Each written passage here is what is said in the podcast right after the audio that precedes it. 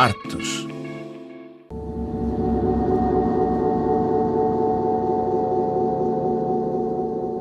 L'œil nu, de Maud Blondel, é um espetáculo que fala sobre a memória. A coreógrafa franco-suíça fala da morte do pai a partir de explosões de estrelas para questionar o tempo que passa e o que dele fica.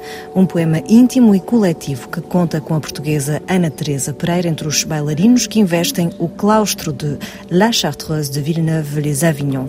L'œil nu está no Festival de Avignon até 16 de julho. Obrigada, Ana, por estar connosco na RFI. De nada. Então, no que é que fala este espetáculo?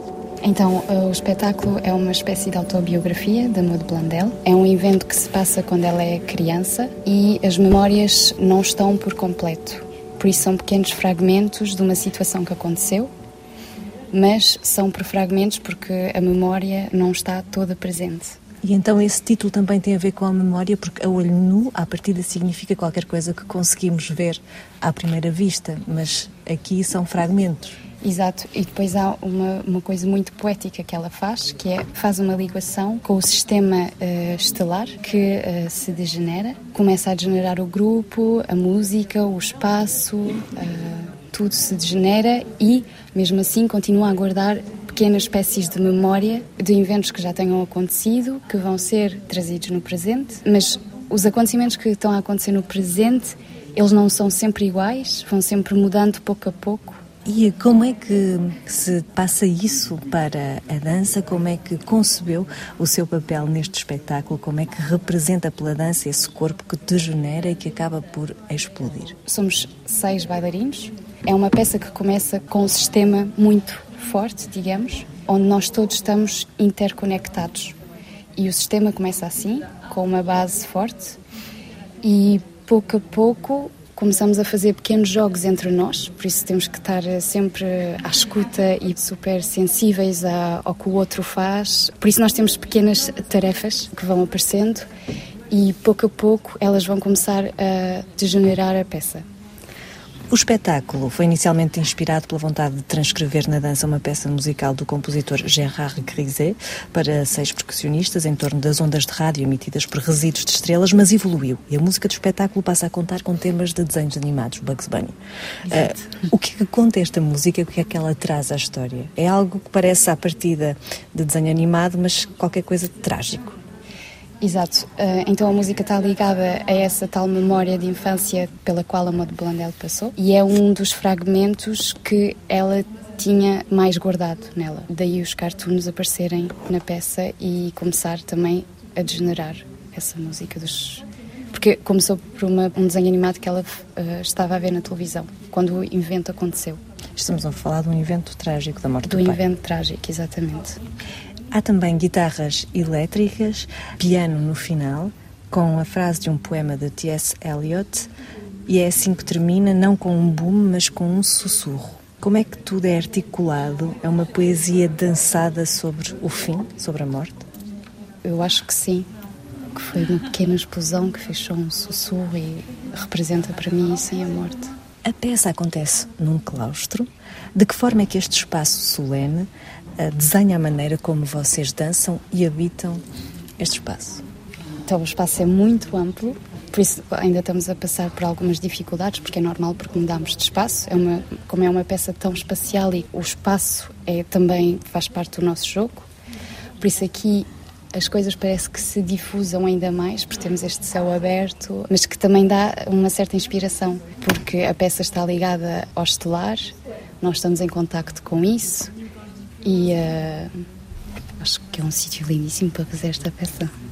Como é que surgiu o convite para entrar nesta peça? Já trabalha com a Maud Blondel? Já trabalhava? Eu trabalhava com a Maud, eu fiz a primeira criação da Maud, que se chamava Touchdown, e entretanto depois eu uh, fui para a Alemanha e deixei os meus contactos da Suíça e mais tarde eu e a Maud fomos beber um café a Lyon e ela falou-me da nova peça e entendemos muito bem, uh, concordámos e agora estamos a trabalhar juntas outra vez. E como é que é trabalhar com ela? Para mim é um desafio grande porque é um trabalho super preciso é preciso uma precisão uh, musical, parece que temos de ter uma consciência de tudo o que está à nossa volta, de abrir uh, o nosso a nossa cabeça a 360 graus, mas ao mesmo tempo é um trabalho onde a sensibilidade tem muito lugar uh, no nosso interior. interior, sim. Por isso é um trabalho super preciso, mas ao mesmo tempo super uh, sensível e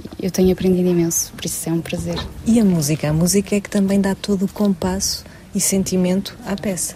Exatamente, sim.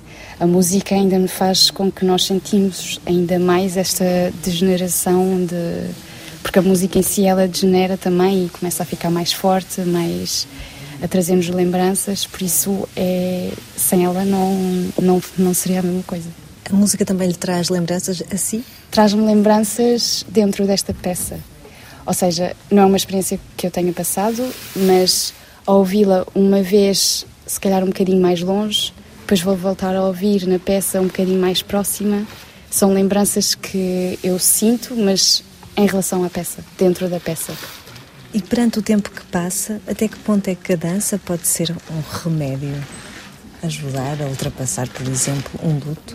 Porque é uma coisa que unifica. O facto de estar a dançar com outras pessoas é uma coisa que nos unifica e não nos sentimos sozinhos e partilhar o palco com outras pessoas e essa sensibilidade e estar sempre atento ao outro acho que é uma coisa super eh, que dá imenso prazer. É super bom sentir que temos sempre alguém ao nosso lado que importa qual decisão vamos tomar, ele está lá para nos apoiar. E essa peça é muito isso também. O que é que representa estar em, em Avignon? Não sei se já esteve. É a primeira vez que cá estou e representa primeiro super orgulhosa da coreógrafa de ter conseguido fazer-nos dançar a Avignon e estou super contente de poder dançar aqui e também uh, ver o que está a acontecer, porque há muita coisa que se passa, receber, a inspirar-me dos outros, uh, trazer uh, no palco.